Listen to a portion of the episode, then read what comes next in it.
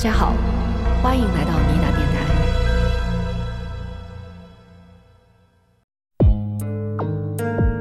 所以他们只能强行破门嘛。结果进去之后，消防人员最不愿意看到的景象就发生了。因为小珍非常的确定小何是没有离开这栋大楼的。理论上来讲，十三楼一直拍到一楼，小何不可能听不见。直到隐隐约约的，他闻到了一股特别的花香。循着这个香味，他找到了一份两年前的卷宗。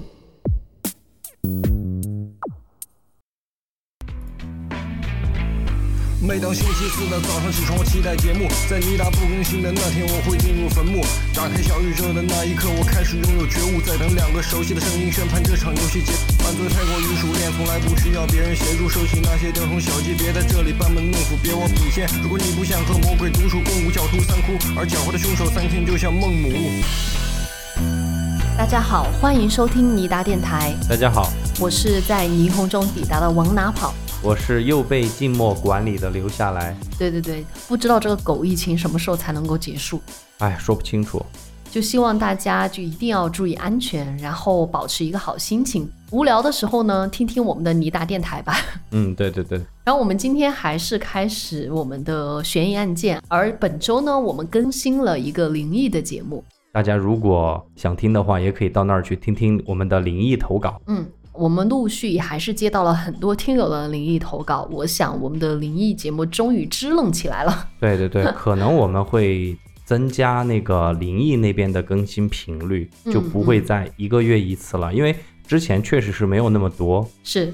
那我们这一期的悬疑案件呢，我们准备给大家带来两个。之所以是两个呢，是因为两个都是密室杀人，然后我觉得还蛮精彩的。今天讲这两个密室杀人案，让我感觉非常的怎么说呢？应景是吧？对，因为我们 现在等于是关在小区里边，关在家里边，然后在这个封闭的环境里面来聊一个密室杀人的案件，我感觉蛮有意思的。什么话呀？你这是？咱们在密室，然后你要密室杀人，也不是，也没有别的意思哈，就反正觉得这两个案件想给大家分享一下。OK。今天呢，我们一个案件是在台湾发生的，然后另外一个案件呢是在香港，对吧？对，港台的两个对对对密室杀人案。但迟早我们两岸三地我们都会讲到吧？对，我们应该要来个澳门的了吧？对呀，澳门也不应该被忽视吧？今天由留下来先讲这个香港的案件，然后随后呢我会接一个台湾的密室杀人，好吧？好，那我先来讲这个发生在香港的密室杀人案。香港的密室杀人。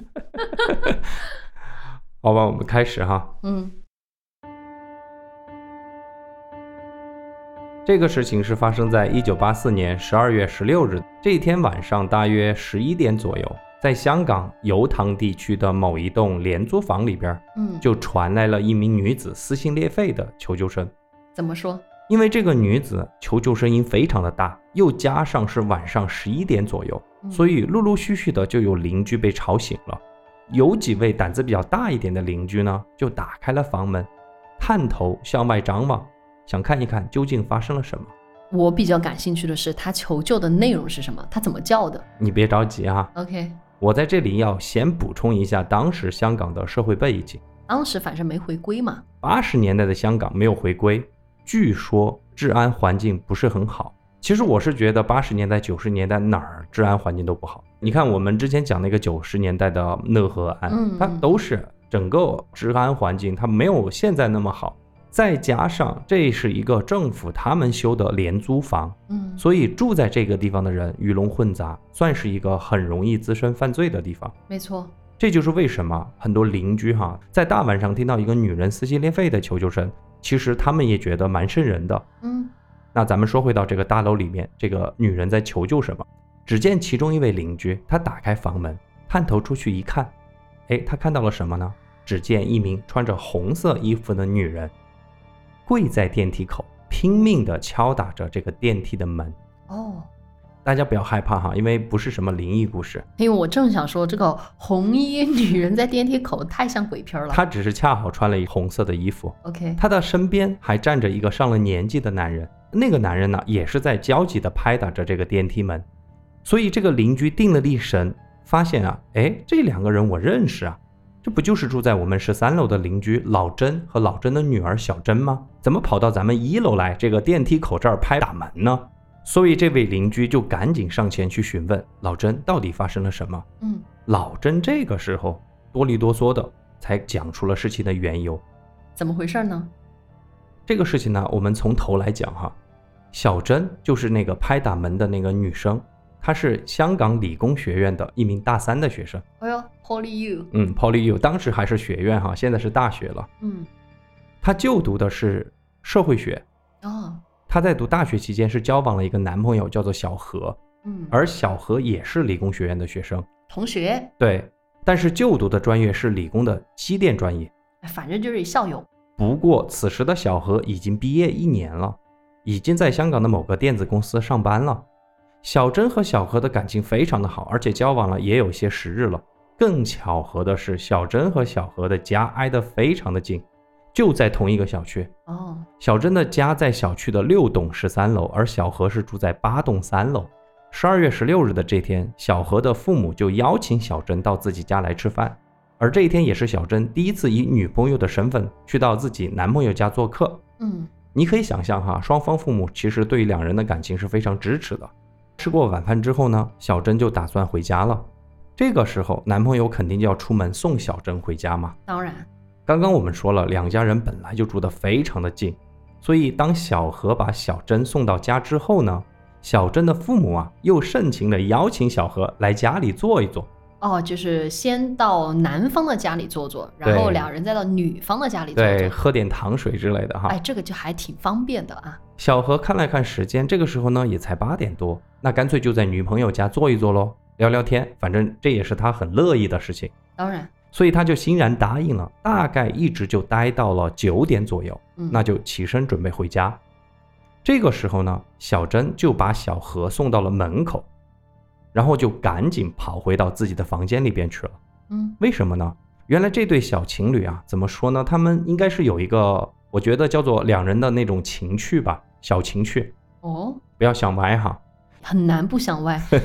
就是每当分别的时候，小珍就会跑到自己房间的那个窗户边儿啊，哦，目送着男朋友回家。因为刚刚说了嘛，他们住得很近，是，所以她会看到男朋友从自家的这个大楼出去，然后到男朋友自己家的那栋大楼，就这段路，她会目送他回去。哎，小情侣还蛮浪漫的。对啊，所以我说这个是别人的小情趣嘛。嗯，然而当天晚上，小珍站在窗口站了足足十多分钟，仍然不见小何出现在他应该出现的那条路上。哦，这么回事儿。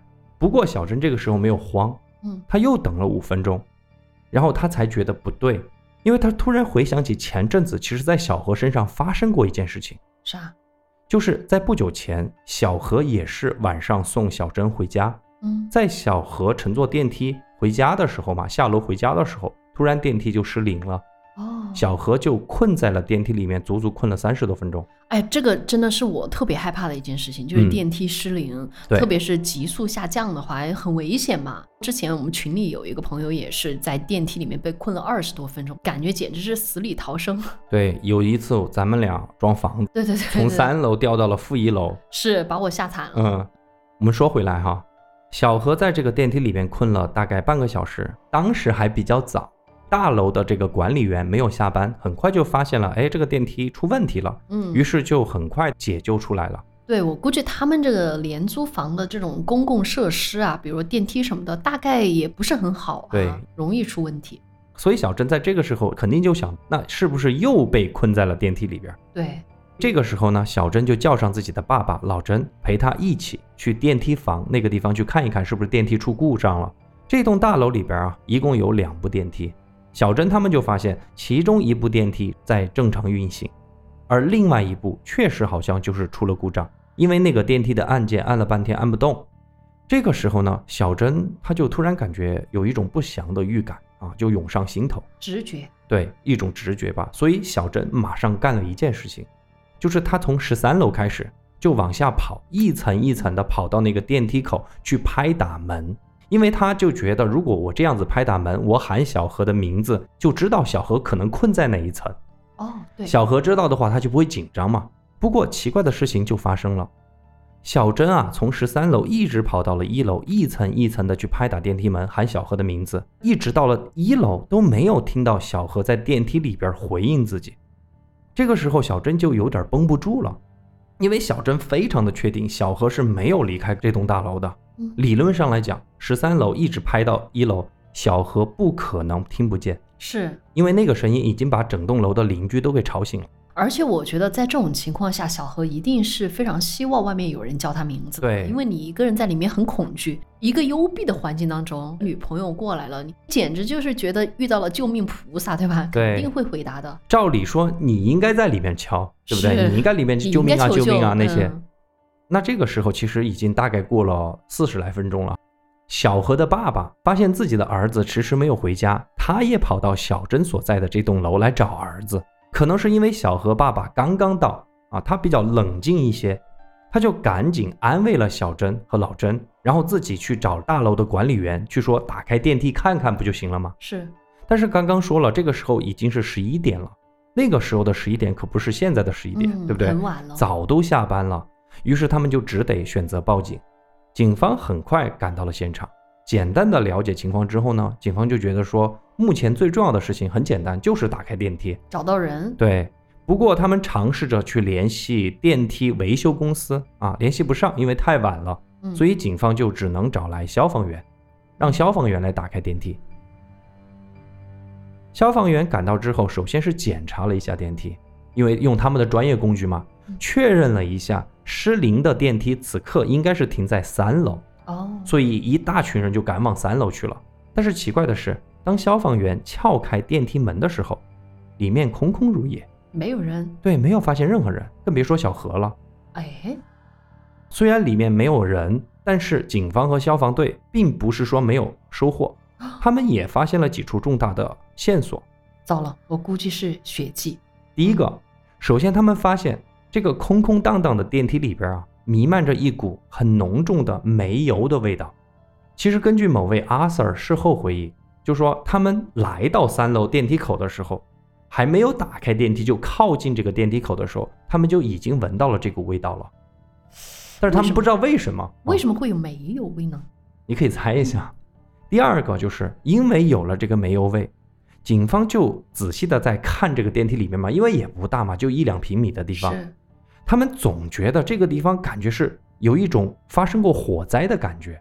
这一点哈，因为现场有消防员，嗯，那个更专业他们一看就知道了。他们也觉得好像就是发生过火灾，不过是那种小火灾。最后最重要的事情，嗯，警察发现在这个电梯的顶部就有几处红色的液体，啊，仔细一看呢，感觉就是血液，嗯，而且更重要的是还没有完全的凝固，哦，就这就有点奇怪了，对不对？就是新鲜的血液。嗯，电梯里边空无一人，但是又出现了三个离奇的现象，警方就觉得大事儿不妙，应该是出了问题，但只是不知道怎么回事儿。嗯，于是他们就决定说，干脆咱们把电梯的上面这个顶啊打开，对，进入到电梯那个井里边去看。我就想说，他们担心的是，可能小何为了自救嘛，就嗯干脆翻上去了，对，爬上去了，攀到上面，对，想在那个电梯井里面看能不能有出口之类的。没错，那于是，一名警员就在电梯内部打开了顶部的盖子，进入到了漆黑的电梯井。哎，你别说，真发现了一个东西，啥？应该说真发现了一个人，就在电梯三楼到四楼的这个电梯支架上，嗯，果然就发现了一名男子。这个男子此时此刻神情很呆滞，身上还背着一个黑色的旅行袋。小何吗？警方很高兴啊，就觉得肯定是小何了，就赶忙把这个男子救了出来。但离奇的事情就发生了，被救出来的那个人，并不是小何，那他死了吗？没有死，活着的，坐在了那个支架上，感觉就是等着人在救他。哎，这真的离奇啊！不过更奇怪的是，我跟你说，警方不知道这是谁啊，就马上把小珍喊过来，就说：“哎，这是谁？你看一看。”当小珍看到这个男人的时候，小珍很惊讶，特别的惊讶，随后就这么问：“哎，怎么是你呀、嗯，谁？点解係你呀？那这个人是谁呢？经过小珍的辨认，这个刚刚从电梯井里面被救出来的男人，原来是小珍和小何的一个共同好朋友，哦，叫做小刘。小刘啊，也 怎么这段时间都是小刘啊？啊老刘、小刘哈，也是 Hollywood 的吗？也是 PolyU 的，而且也是电机系的大三学生。所以就是小何的同学应该不是小何的同学，是小何的学弟小珍的同学，因为哦小珍是大三，嗯这个小刘是大三，然后小何是工作了一年了，已经毕业了嘛。哦，咱们不用说的那么复杂，就是三个人就是朋友的关系。是，那我简单再介绍一下他们三个的关系。嗯，小珍和小刘以及小何，他们都住在这个廉租房这一片的这个社区里边。又是同学，然后又是发小，我哎，对，应该是也是邻居嘛。小珍和小刘都是理工的学生，他们先认识。嗯小刘非常喜欢小珍，所以疯狂的追求小珍。但是小珍不是很喜欢小刘，因为他觉得人家喜欢小何，应该是这样说哈，就是小珍先开始接触小刘，就觉得这个人不行，因为觉得这个人格局和气度很狭小，啊，格局没打开，嗯，所以拒绝了小刘的追求。然后呢，才是认识了小何，哎，就觉得小何很好，所以他们两个人，小何和小珍就成为男女朋友。嗯，但是这三个人呢，一直都是好朋友的一个关系。小珍在这个时候看见小何，虽然觉得有些奇怪，但是并没有多想，因为她心里所担心的还是自己的男朋友小何。主要是小何现在在哪儿？不过，相比起小珍对小刘的漠不关心，警方可是对小刘十分感兴趣。为什么呢？你为什么出现在这儿啊？对不对？你为什么大半夜的跑到电梯井里边去待着呢？小刘这个时候就支支吾吾的就推脱说啊，因为我坐电梯的时候电梯坏了，我自己吓惨了，所以我从那个电梯上方爬出去看有没有机会逃出这个电梯。嗯不过这个时候，警方却把目光盯到了小刘随身所带的那个旅行包里边。嗯，警方就随口问：“哎，你这个包包里面装的什么？”哎，这个时候小刘就有点紧张了。警方二话不说拿了过来，就简单的翻了一下。嗯，刚刚翻完，一把就上前把小刘给铐了起来。为啥？因为警方在小刘的包包里面发现了大概三样东西：第一样东西尼龙绳，第二个东西空的二氧化碳罐子以及一个空的煤油瓶。哦，怪不得煤油味哈，嗯就是从这儿来的。对，最重要的是还发现了一把带血的刀。刀上的血化验一下，我觉得就应该会得出一些线索啊。对呀、不过就在这个时候，在电梯井底部正在负责搜寻的另外一组警员就传来了一个不好的消息。其实我们都能够猜到了，小何的尸体应该是对，他们在电梯井的底部发现了一名男子。此刻的这名男子手脚都已经断了，身上多处刀伤，而且颈部还挂着一条尼龙绳。嗯，经过小珍的辨认，确认了这就是失踪的男友小何。嗯不过伤势非常严重，此时的小何已经去世了。那当晚，小刘作为唯一的嫌疑人，肯定是被警方带回了警局。嗯，但是，一连好几天，这个小刘一句话都不说，因为在当时大楼和电梯里边没有监控，也没有目击证人。那天特别晚，所以小刘就一直就是说我害怕，所以我从那儿爬出去了。那把刀也是我自己的血，反正就这样子狡辩嘛。那把刀到底是不是他的血？那你想想啊，警方肯定不可能闲着呀，马上就交给法医去鉴定啊，没错，是？吧？我们看了那么多法证先锋，香港的证据啊 这，些是非常厉害的。所以经过法医的鉴定，他们就发现，第一，小何包包里面那把刀带血的刀，一检测出来就发现那个血就是小何的，嗯没有跑。第嗯二，小何的致命死因是窒息，哦，也就是被那个尼龙绳给勒死的，然后才捅了几刀，接着可能是被扔到了电梯井里边，通过那个缝隙扔下去的，可能是这样子的哈，警方猜测。而最重要的是，警方还检查到了一个点，非常重要。什么点？刚才不是说小何是被一个尼龙绳给勒死的吗？嗯，经过鉴定，他们发现挂在小何脖子上的那根尼龙绳，其实和小刘包包里的那根尼龙绳是同属于一个材料。那就没跑了呀。没有跑了，其实真的没有跑了。面对三个铁证，而且小刘是一个大学生，嗯，他在警方的不断告诫之下，很快就承认了，并且交代了作案动机和作案手段。怎么回事儿？我们先来简单说一下作案动机，我觉得这个没有什么说的，我觉得你肯定猜得出来。哎，就是情杀嘛。，对，就是情杀，其实就是小珍和小何谈恋爱，小刘一直妒忌在心，因为他觉得我先认识的小珍，所以他就决定不惜任何手段都要夺回小珍。于是他选择杀死小何，就这么简单的一个动机。一个错误的决定。嗯，第二个哈，我其实很想跟你聊这个作案的方式，我也想知道，因为这期聊的是咱们刚刚说了是一个密室杀人案，是其实小刘等于是用了电梯的密室来进行杀人。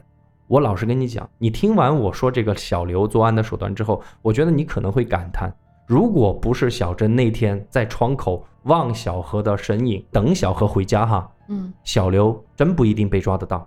嗯，他的这个电梯密室杀人还真可能被他做成功。怎么回事呢？小刘这个人一直在暗中观察小何和小珍他们谈朋友的每天的这个日常轨迹，嗯他就发现，哎，小何和小珍晚上一般出去约会之后呢，小何一定是会把小郑送回到家门口，然后自己再坐电梯下楼回家。所以小刘他结合自己的这个专业，你要知道他是学什么的，电机的，嗯他就很懂电梯这一块哈。是所以他就萌生了用电梯作为密室杀人的一个方案。为了确保成功，他还做了一个彩排。哦，所以第一次的那哎个电梯出故障就是他搞的。，对，第一次就是他为了彩排，把小何困在了电梯里边儿。那案发当日是这样子的，小刘就是尾随两个人来到了小珍家的那栋楼。首先，小刘是破坏了电梯里边的报警系统，不是有两部电梯吗？小刘把其中一部电梯给破坏了，应该是暂停了。嗯就等小何从小珍家出来之后，他要选择坐两部电梯吗嗯？那小何就肯定会发现一部电梯坏了，那么他就只能选择那个好的电梯，这样子小何就能准确的进入小刘希望他进入的那个电梯，对不对没？错没错。而此时此刻，小刘已经在那个电梯的上边哦，等着了。小何进入电梯之后，埋伏在电梯上面的小刘就立刻用工具把电梯给弄停了，嗯，所以就停在了三楼。所以他是可以在天台上方操作这一切是吧？对对对，嗯。他把这个电梯弄停了之后呢，他就在上边打开了那个电梯盖嘛，对，然后就把那个二氧化碳的那个气瓶给扔了进去。他就想用这个方式把小何弄晕。息。对，嗯。弄窒息、弄晕。但是他没有想到，弄了半天，小何确实出现了眩晕的状况，但是没有彻底失去意识。所以他呢，就把自己身上所带的那个煤油瓶也扔了进去，就点了火，趁着小何在扑灭自己身上火的时候，就跳进了电梯，用尼龙绳勒住了小何的脖子。把小何弄死之后呢，为了掩盖这个踪迹，他先爬到那个顶部上去嘛。小刘就用绳子又把小何吊着，就把小何给提上去，哦就拉出了电梯，嗯又把盖子给关上了，这就形成了一个密室杀人案，而且还把尸体给带走了。就在这个过程中，可能小何或者他自己的那个血就滴到了顶部的那个地方，这才被警察给发现了嘛。完事儿之后呢，小刘就把小何的尸体啊从一个缝隙的那个地方就扔到了电梯井的下端去了，嗯就整个过程就这个样子。他把那个尸体抛下去之后，嗯他可以再进入电梯，然后把电梯恢复功能，嗯，然后再进入电梯按一楼，然后他可以完全自己完全可以离开。对如果他的血迹没有就是残留在这个电梯里面的话，有可能这个案件还不是很好破，可以造成一个非常完美的密室杀人了。对啊，因为我觉得小刘他已经属于用尽了他所有能够想得到的手段，对，但是他可能没有算到的是，就是小何和小珍的感情，是，对吧？我觉得还是那句话，如果小珍没有那天在那儿等着小何回家，根本就不可能发现这个事情。对他可能有更多的时间逃脱。对也许过了一两个小时之后，小珍会觉得，哎，为什么自己男朋友没有联系自己？可能那个时候他就已经可以逃跑了。他早都处理好了是这个事情呢，还有两个后续。什么？第一个后续就是一九八五年一月份，小刘啊就被指控谋杀罪名成立嘛，就处以死刑。但是由于当时的香港是英管制下的香港，是英国是废除了死刑，但是香港还保留死刑。据说哈，他们就有一个传统，就是说如果你判处了死刑，英女王会进行特赦，嗯所以小刘最终是改成了终身监禁。不过我不知道为什么哈，我没有查到那个资料。据说是一九八七年的那天，法庭把小刘的罪改成了监禁三十年，也就是说到现在他应该六十岁左右。哦我算了一下，应该还活着。第二个我觉得比较有意思的后续就是这个案件哈、实在是太曲折离奇了，我觉得而且也很戏剧化。亚洲电视台亚视哈，我们说的就根据这个案件改编了一个电视剧，其中就有一个桥段，就是电梯情杀案，就是收录在一九九三年上映的这个《新香港奇谭》的这个电视剧里边。哦，男主角两个男主角就是小何和小刘那两个男主角，我说不出名字，反正你一看就知道是 TVB 那几个老面孔。哦，但是女主角演小珍的这个我知道，谁？阿朱，哦，就《天龙八部》那个阿朱。老版的那嗯，个阿对对对朱是吧？对对，这个案件就聊到这儿了。那我来一个台湾的密室杀人案吧。其实所谓的密室哈，我觉得都是百密一疏啦。嗯，所以我们来看一下我这个密室到底是怎么一回事。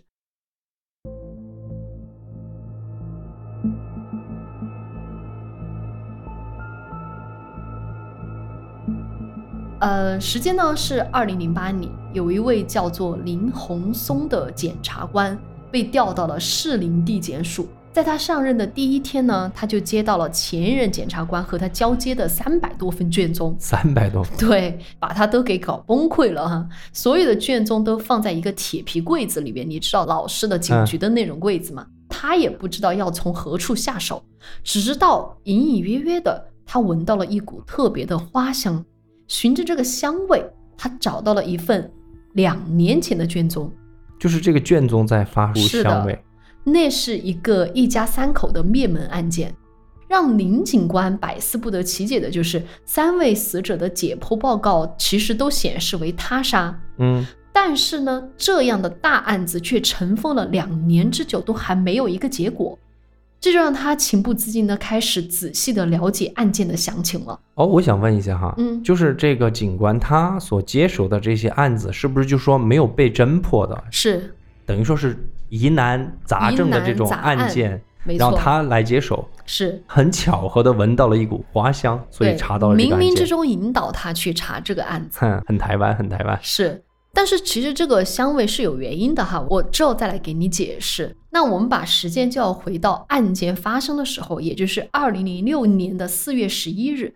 当天呢，台北市的消防队就接到了一个报案，称西址一间公寓的十五楼飘出了瓦斯味。那消防人员赶到之后，肯定是在门口呼叫房主开门，但是没有人应答，所以他们只能强行破门嘛。结果进去之后，消防人员最不愿意看到的景象就发生了，啊，就是死人了嘛。肯定，主卧室躺着一名成年的女性，嗯，更可怕的是，旁边的房间内有两名中学生，他们分别躺在上下铺，然后三个人都没有了呼吸和心跳。警方随后也赶到现场，毕竟涉及了人命了，你得有一个归案，对吧？嗯他们就进行了一个现场的侦查。侦查的结果，我给你说一下哈，有三嗯点。第一点就是现场的情况，整个房间的大门是怎么样的呢？从室内反锁，窗户紧闭着，包括窗户的缝隙处都被那种布条堵上了，就现场没有任何的打斗和破坏的痕迹。那这个感觉有点像自杀呀。是啊，在厨房的燃气上放着一个水壶，而水壶中的水是呈那种漫溢状。从现场来看呢，警方就认为说，会不会是这个水烧开了之后，溢出来的水把火给熄灭了，然后造成了瓦斯外溢。除了现场情况呢，第二点就是死者的状态。我先大概说一下这个死者的名字哈，他名叫蔡廷佑，两名中学生呢正是他的女儿，嗯而三个人呢，都是衣着整齐的躺在床上，甚至连棉被都盖得好好的，这就更加加强了那种自杀的可能性，就想好了要死。第三个就是相关证人的口供，死亡的现场有妈妈有女儿，你自然会关心另外一个角色，啊就是家里的男人嘛，他在哪儿呢？原来哈，蔡廷佑和她的丈夫张鹤龄当时在打离婚官司，两个人分居已久，所以为什么说这个父亲没有在家里面？哦，而这个丈夫也声称，其实妻子早有轻生的念头，原因就是不是两个人已经在离婚了嘛？这个丈夫已经不拿钱回家了。蔡小姐呢，为了独自抚养两个女儿，就只能做一些直销，打一些零工。她就极有可能因为经济压力或者是感情问题，带着女儿轻生，就觉得活在这个世界上没有什么意思了。这个丈夫不是人啊。对啊，太渣了，对吧？不管怎么样嘛，案件就极有可能是一场令人遗憾的人伦悲剧。就母亲受不了这种生活的苦，然后带着女儿一起走了。对，因为从现场看来，你门窗锁着都还好，就是嗯你在家嘛，你关着门也很正常。嗯但是把那些什么门缝给堵住就有点奇怪了，而且穿的好好的躺在床上，种种行为都像自杀的一个情况。但是在法医进行验尸之后，案情巨大逆转。哦，首先，法医要进行血液检查。为啥要进行血液检查呢？因为如果说三名死者都是死于一氧化碳中毒，就是瓦斯中毒的话，那么他们的血红素当中一氧化碳的浓度应该是超标的。对对对对，但是呢，检查结果却显示他们血液中的一氧化碳非常的微量，根本不可能致命。然后其次呢，母女三人的嘴巴周围都有伤势，就好像是被人用手这样闷死，能懂吗？哦？我知道，我知道，捂着你的嘴。对，就如果你说妈妈为了要带走女儿，对吧？为了让他们少受一点罪，用手闷死，但是人不可能用手闷死自己啊，他怎么来给自己下手呢？但是这个就有点诡异哦，因为你要同时控制三个人。你听我说，第三，三人的体内都被发现有一个非常特别的东西，叫乙醚。就是中毒了，就是迷幻药是吧？是乙醚是什么呢？就是一种可以造成人晕厥的化学品嘛。嗯，但是这种资源其实一般普通人很难拿到的。警官就会怀疑说，之前蔡小姐不是我提过，她是做这种产品直销的吗？她销售的东西就是精油。哎，哦警方就想说，是不是她的产品当中含有乙醚呀？因此就对蔡小姐家中的精油瓶拿了回来做了一个化验，结果没有发现这个乙醚的成分。而这个精油瓶就是做了一个茉莉花香的精油，这也就是为什么它作为证物放进了档案袋。哦，嘿，之前那个林警官他冥冥之中发现了它呢，就是因为这个精油瓶嘛。这就是为什么这个东西引导了林警官重启案件。根据法医的检查结果呢，这个案件是不是从自杀，可能就怀疑是他杀。对，当然，如果真的另有凶手潜进来杀害这一家的话，这个现场也非常的诡异呀、毕竟像你说的，门反锁，整个窗户都反锁，从里边反锁，他是怎么进来的，又是怎么离开的呢？嗯，而且是什么样的一个人可以同时控制住三个人呢？所以这个案件简直就成为了推理小说之中才会出现的密室杀人。我还想到了一个可能，就是这个乙醚嘛，母亲让两个女儿，就是他们三个人一起服用下去了，嗯，然后就昏倒了嘛，就吸入了少量的这个一氧化碳，然后就这样子去世了，也有这个可能。但是你又说他的嘴边出现了那些伤痕，我觉得这个又没有办法解释。那尽管呢，物证其实都指向这可能是一起他杀案件，但是警调单位无论是搜证还是调查，都显得非常缓慢且被动，没法破解这个密室杀人到底是怎么一回事儿。嗯因此，这个案件就被搁置了快两年，差点要沉入未解案件的档案之中了。哦，幸好，直到二零零八年林警官的出现，这起案件的调查才重新开始。林警官就认为说，无论如何，死者和家属都应该知道真相。不过呢，重启案件是困难重重啊。怎么呢？对警方来说，这个案件几乎可以说是冷案、死案。为啥这么说呢？首先，你案子已经搁置超过一年了，你这个时候就算重回现场，你能不能找到证据都还是未知数，可能很多证据会不会被破坏掉了。另外呢，案件的重要关系人就是她的老公嗯张鹤龄嘛，他在案发不到一周就已经离开台湾前往大陆了。又跑到我们大陆来。对，所以根本就无法传讯他。就是关于他们两个的什么恩怨种种啊，你也不知道。就是蔡小姐有没有其他的社会关系，你也不知道。那第三，负责这个案件分局的警察在态度上更是十分消极。毕竟当初就是他们停止搜查的嘛，因为他们实在无法解释这个现象。能嗯力有限，我觉对得能力有限。嗯，而且啊，在排查那个受害者关系的时候，他们就发现蔡小姐和两个女儿的社会关系相当单纯。蔡小姐几乎不怎么出门的，两个女儿又是中学生，能跟什么人结仇啊？根本没有什么可能。嗯唯一有矛盾的就是那个蔡小姐的老公张鹤龄。但是警方却以虎毒不食子为由，排除了张鹤龄涉案的可能性，粗糙的把这个案子视为了自杀案。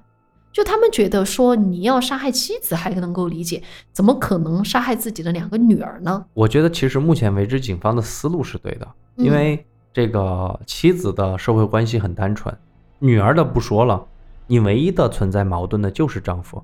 嗯，但是你又拿这个虎毒不食子的理论来否定自己，自觉否定自己，肯定就不想查了嘛。就办不下去嘛。嗯，那焦急的林警官就觉得说，哎，这个西直分局的警察是靠不住的，那他必须要找一个帮手。他就想到了一个人，从前跟他合作过的一个刑事局公安室主任，这个人叫李央吉。一般哈，林警官找到他要办的都不是寻常案子，嗯，所以两个人也一拍即合，就开始对案件开启了重新调查。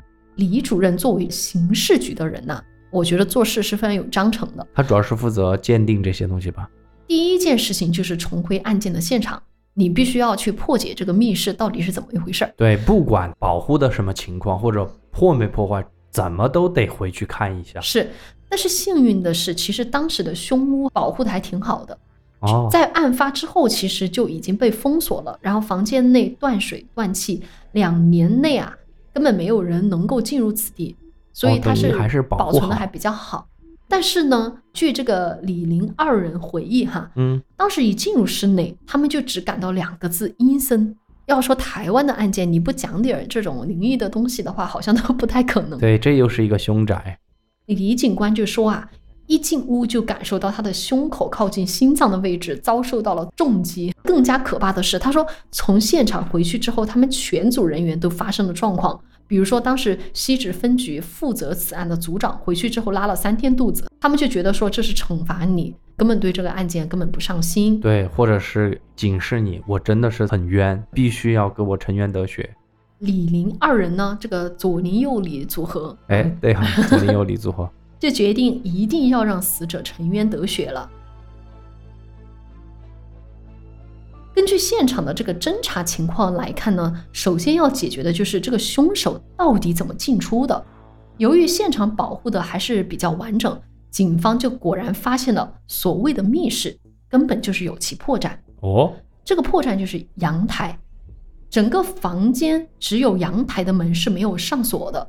两年前之所以没有怀疑这个阳台，是因为凶手家住在十五楼。哦，哎，两年前嘛，警方就认为说，不可能有人冒着生命危险从这个十五楼的阳台怎么进入的，他怎么爬进来的？对，如果他是从这个楼顶倒挂着进来，他要冒着很大的生命危险。这个就跟我们看那个什么柯南啊，还有福尔摩斯一样，就是那个密室是修在那个悬崖边的，是它虽然有个窗户没有用，对不对？可能这个警方他们也觉得阳台的门关过来也好，这十五楼没有用啊，没有人从那儿进出嘛，对不对？是，那呃左邻二里两个人呢就认为说，只要凶手有心有技巧，他是完全可以从楼顶就是垂掉绳索然后进入的嘛。嗯，这个想法呢，恰巧也获得了邻居的佐证。哦，原来就是在案发的当天，邻居就曾看到一名男性穿着雨衣和安检帽进入了大楼。然后第二天呢，这个邻居到顶楼上去的时候，他家的狗就一直不停地嗅着某样东西。邻居伸头去看，发现顶楼有个人遗漏了一个布袋子。哦，哎，最关键的是，这个邻居还补充了一个最重要的证据，因为当时这个邻居对他们一家三人还是很照顾的，知道他们家的情况嘛，所以呢，在发生这个惨案之后，这位邻居就回想到了自己遇到了这些不寻常的事情，他就马上去找了当时的楼的管理员，调阅了监视器，然后还是有监控是有监控。从录像画面中确实发现那一位就是戴着安全帽、身穿雨衣的人，在案发当天经过了楼梯间的。而最后呢，这卷录像带还被交给了派出所的警察。哎，这么一来有了新线索了，对吧？就跑到警局去翻阅这卷录像带。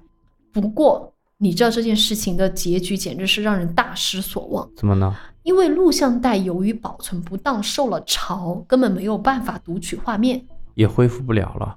不死心的李警官还是花了好几万块钱去把这个录像带送检送修，嗯，结果还是没有办法找到画面。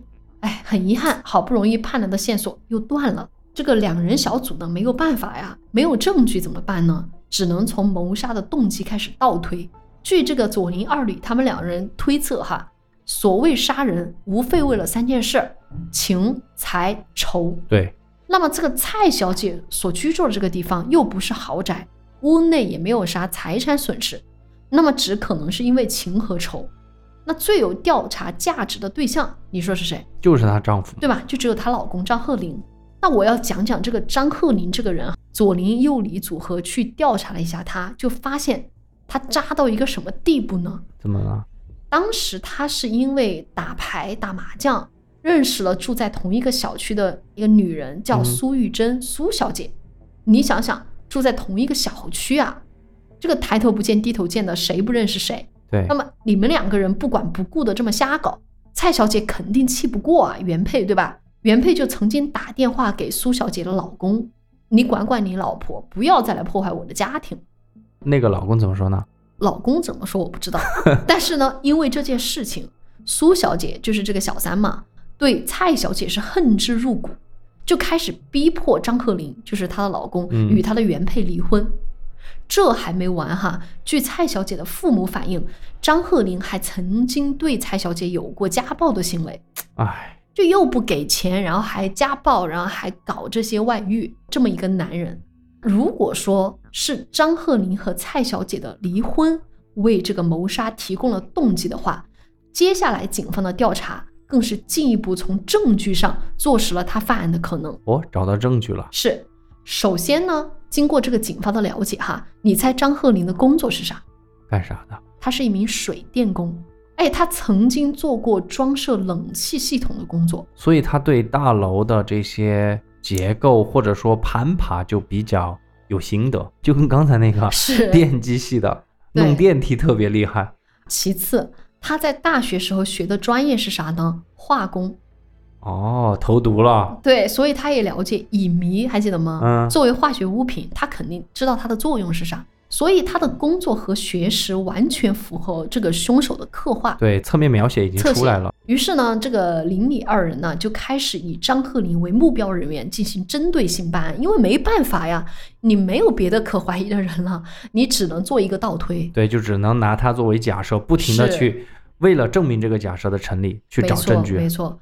当务之急呢，既然你知道张鹤林有这个可能性，你也希望说他不是人在大陆吗，把他给骗回来。虽然说你不一定是这个凶嫌，就嫌疑犯，嗯，但是你一定跟这个案子相关啊。我警方来盘问你是正常的，因为那是你老婆孩子，对吧？对，就请你回来配合调查，这是应该的。对，提审一下而已嘛。嗯，那当时呢，李警官就想到一个办法，就是说假扮保险人员。李警官就调查到说，张鹤龄有一张保险，刚好是两年的期限，所以他就给张鹤龄打去了电话，就说你要不尽快回台来领取。那张鹤龄肯定就真上当了。不过也许他也是认为两年过去了，警方不可能找到线索给自己定罪嘛，嗯，所以案发两年之后，张鹤龄就回来了。那么人回来了，怎么样能够给他定罪就很关键了。嗯，那张鹤龄一回台，专案小组就立刻限制他出境，因为毕竟可以传召他来接受询问嘛。警方就向他表示说，你如果愿意接受审讯，可以通过测谎的话，那我就可以把这个案件给结掉，从此之后不再干涉你的私生活。其实这个东西对他来说是很诱人的，因为他心里想的是你铁定没啥证据的。另外呢，警方也以张鹤林为凶手为前提嘛，进行了沙盘推演。嗯，沙盘推演，沙盘推演，对，就说如果凶手真是他，那么他的情妇肯定也知情，毕，竟就睡在旁边，你不可能说不知道他杀了人，对吧？因此呢，警方就以了解案情为由，就是既然你们两个的这种情事在当时的小区闹的是风风火火的，那你也来接受我的讯问，所以警方也就给苏小姐发出了约谈通知书。与此同时呢，警方对两个人的通话记录进行了密切监控。这一监控之下，又发现了一些蛛丝马迹。在接到约谈通知书之后啊，苏小姐一直试图联系张鹤龄，但是张鹤龄都不接听她的电话。这么来看的话，两个人肯定有问题，想聊啥？那苏小姐肯定没有那么机敏哈，我觉得，嗯她甚至还致电给她的密友，她有一个好朋友，嗯，在电话里面，她就说警方对她进行了一个传讯，这就说明哈，这位密友应该也对当年的事情知道一些东西，就对有一定的了解。可能不知道全貌，但是细节可能知道。而且对我觉得这两个就是软柿子了，你就可以捏软柿子来盘查了吗？没错，到了约谈当天，这个硬柿子张鹤龄自然是百般抵赖了，嗯就你是捏不动的嘛。那警方呢就把突破口放在了苏小姐身上，他们给苏小姐挖了一个坑，然后什么课？哎，他们就以证人的身份传召了苏小姐。你知道证人你是不能说谎的，对，要发誓的嘛。对，否则你就犯了伪证罪嘛。嗯那警方就有合理的理由把她扣下来了，而警方也知道这个苏小姐百分之百会撒谎，正好用这个圈套对，正好把她给扣住，拘留了。对对对，果然苏小姐在约谈当中就慌了神，就称自己和张鹤龄只是普通朋友关系。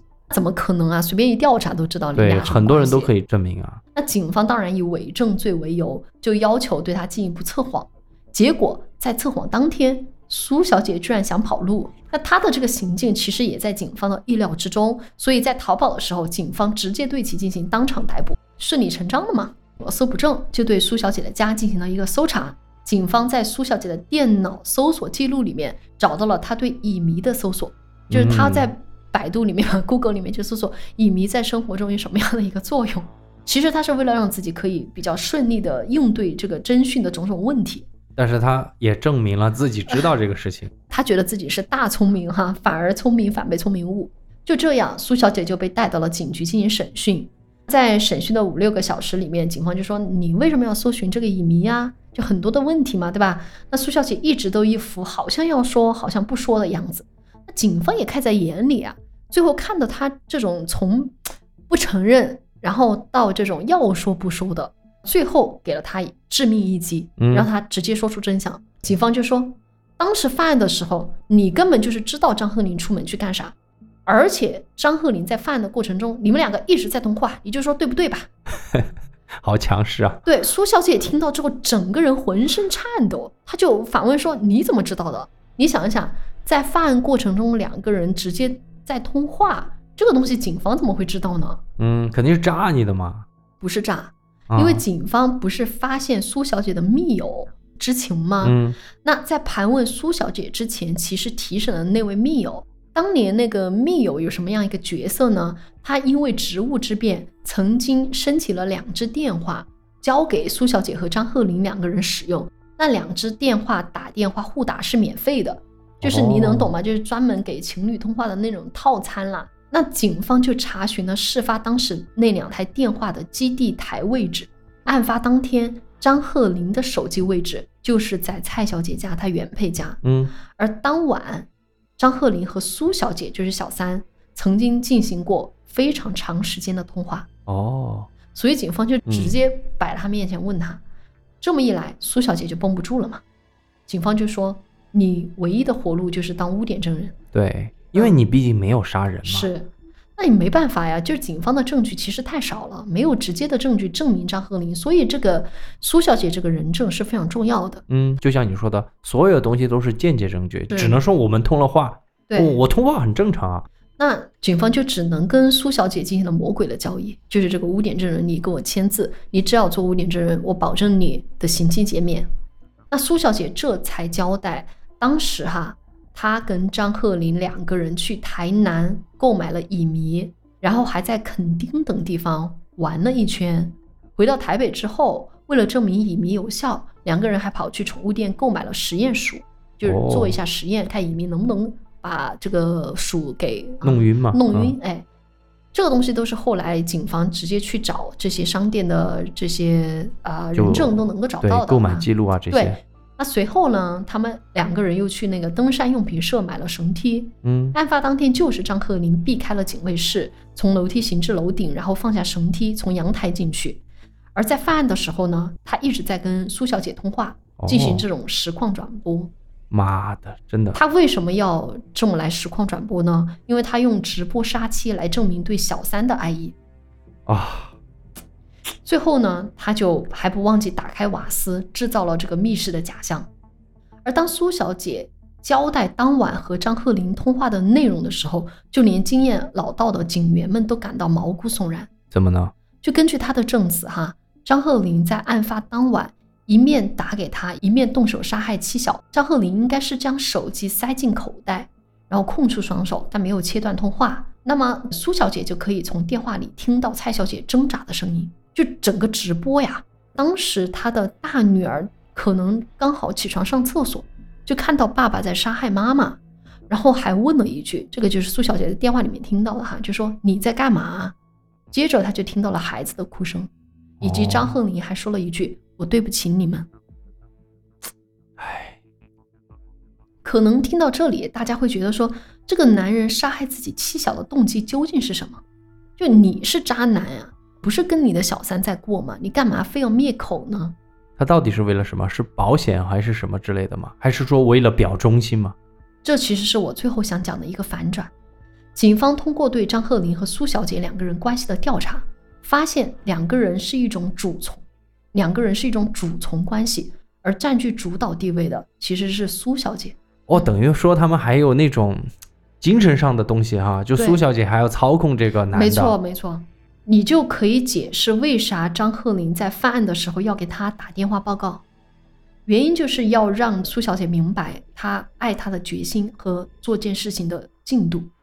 哎呦，天呐，张鹤龄其实从小性格上也缺乏主见，容易顺从他人。那结婚之后呢，他就认为生活乏味嘛。他在跟苏小姐有了外遇之后，就开始了不一样的自己的生活。但是呢，他却被苏小姐牢牢掌握，接受苏小姐为他做的任何决定。其实苏小姐在和张鹤龄发生外遇之后，根本没有停止和更多的男性偷情。所以那个老公管都懒得管。对，而蔡小姐呢，给她的那个前老公打电话，让他管她嘛，嗯，而且让这个苏小姐在整个社区邻里里啊，她的名声扫地。这个苏小姐就怀恨在心，就开始逼着张鹤龄对自己的老婆下手。哎，她经常跟张鹤龄说：“你这个没用的东西，不去杀他，我们就分手。等于 PUA 他。”对，所以苏小姐也许从头到尾都没有进到那间屋子，但是她其实是教唆张鹤林杀人，而且帮忙准备犯案的工具，隐藏的案情，而且在案子里是占据了主导地位的。原本她不该被轻判的，早一步转成了污点证人，最后只判了十年的有期徒刑。哎，至于张鹤龄啊，前几次审判其实都被判死刑嘛，嗯，但是在第五审的时候，法官觉得他具有明显的悔意。这个为什么会这样呢？我后面再说。他会犯下重罪，其实绝大部分要素都是因为受到了苏小姐的主导，所以法官做出结论说他还没有泯灭人性，有回归社会的可能。但是这个我们批判性的看待，所以他最后是判处无期徒刑。为什么我很反对他有回归社会的可能呢？看完了这个案件，我还是挺感慨的。首先，我对苏小姐也很感慨。我跟你说，你看我的状态，你现在看着我，我是有点发呆、无语的状态，是就是我有点在想你刚刚说的那一切。嗯，我觉得他真的是蛇蝎心肠。当时我整理这个案件的时候，李警官他说了一句话让我触动到我，嗯，就他说，这个女人作为发动战争的人，却从来没有参与战争，这句话说的非常好，真的适合于很多事情。我就只能说到这儿了。是，而且他真的没有让自己的手上沾上鲜血。其次就是张鹤龄了，我想嗯说的就是这一点。我还记得李警官有说过如何让他认罪的，就嗯他其实一开始不认罪嘛，到最后他承认是自己杀了妻子，但是他内心很拒绝承认杀自己的女儿，可能他自己内心也觉得无法接受这个事实。包括他去指认现场，他被带回到现场，他拒绝走进他女儿的卧室。李警官是如何让他认罪的呢？嗯就是在他面前摆放了他们一家三口幸福的照片，没有摆说小孩子死亡的照片，就是当时他们幸福的照片，然后播放大悲咒，就说我们一起为死去的亡魂哀悼，不管是不是你犯下的，我们都一起来做这件事情。嗯，我很喜欢九十年代、八十年代，就是那个时候的台湾，嗯，就是很很人文、对。很关怀。至少我们看到很多案件都是这样子的。然后李警官还说：“张鹤龄，你是一个人，你现在站在我的面前，但是你又做的那些事情，在我看来，你就是个畜生。现在你到底是人还是畜生啊，说的好好啊。？”听到这里的时候，张鹤龄就崩溃大哭，然后说自己是被魔鬼操纵的畜生。那在张鹤龄坦诚这一切之后呢，他的脸上就反而出现了一种轻松感。其实他可能也一直抗拒自己杀害了女儿这件事情，而他杀害女儿的原因也很简单，就是他觉得蔡小姐死后总得有人要养他们呢，他不嗯愿意养。所以就这一点来说，我为什么说，即便他是被操纵，我觉得他是个不折不扣的畜生。对，因为他原本可以不杀害自己的女儿，但是他最后却做下了最丧心病狂的选择。那最后呢，我想说就是左邻右里了。嗯 如果不是他们的话，案件不可能被侦破的。呃，我给你讲一个小插曲，嗯就李警官得到了张鹤龄的口供之后，当时是个凌晨嘛，而林警官当天正在家中睡觉，迷迷糊糊中呢，他就听到有个女孩叫他起床，起来了，他以为是他老婆，嗯就问他老婆说：“哎，刚刚是不是你叫我起床？”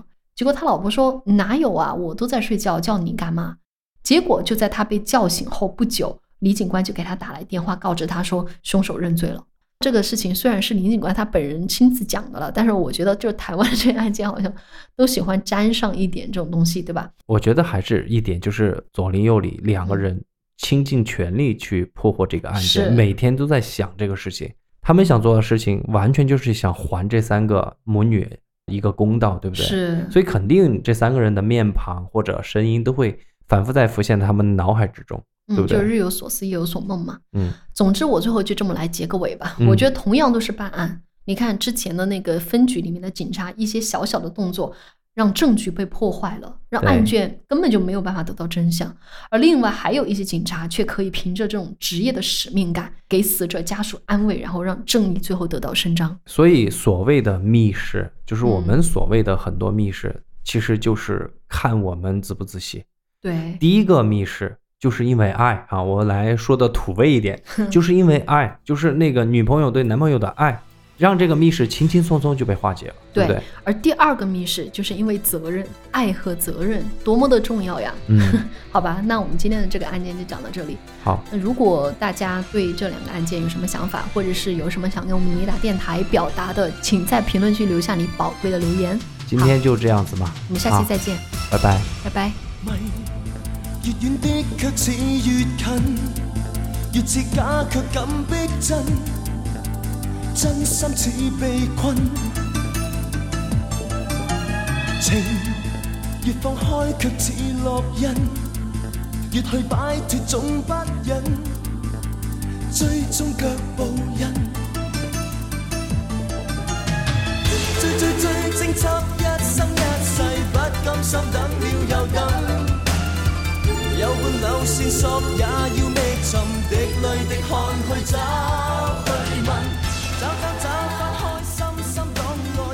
想可推正如今无惧世上人笑骂顽固是如此认真。